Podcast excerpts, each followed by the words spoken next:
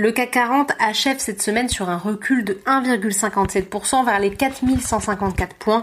Difficile dans le contexte actuel de redonner confiance aux investisseurs et la publication d'indicateurs économiques qui montrent les effets dévastateurs du Covid-19 sur les économies ne va rien arranger. D'abord, la contraction sans surprise de l'activité du secteur privé dans la zone euro qui passe de 51,6 en février à 29,7 points en mars, niveau inconnu depuis la création de la statistique en 1940. Parmi les mauvaises nouvelles, il y a également la publication des chiffres officiels du chômage aux États-Unis pour le mois dernier. Le taux de chômage a grimpé à 4,4%, sa plus forte hausse sur un mois depuis janvier 1975. Et l'addition devrait évidemment s'alourdir, les chiffres de mars n'étant in fine que la partie émergée de l'iceberg. Du côté de l'actualité des valeurs, Carrefour est en tête du CAC 40 plus 6%. Il faut dire qu'en cette période de crise sanitaire et de confinement, la grande distribution est l'un des rares secteurs à tirer son épingle du jeu. Publicis continue de grimper avec un gain de 4,22% et affiche une progression de presque 20% sur la semaine, alors que les entreprises cotées renoncent en cascade à verser un dividende à ses actionnaires pour 2019. Le numéro 3 mondial de la publicité n'a pas encore communiqué sur le sujet.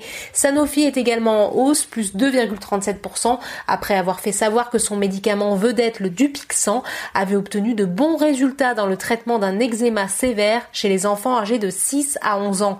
Le laboratoire pharmaceutique est également boosté après s'être dit en mesure de produire des millions de doses d'hydroxychloroquine si les résultats des essais cliniques en cours confirment l'efficacité de ce médicament contre le Covid 2019.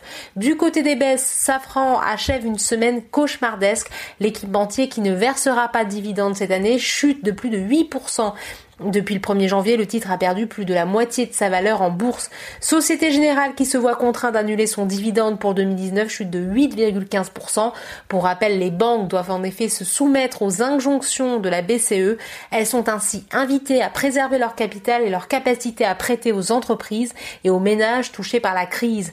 Après avoir profité hier du rebond spectaculaire des cours du pétrole, Total chute de 7,58%. Aux États-Unis, alors que le nombre de décès à du Covid-19 explose, près de 1200 personnes ces dernières 24 heures.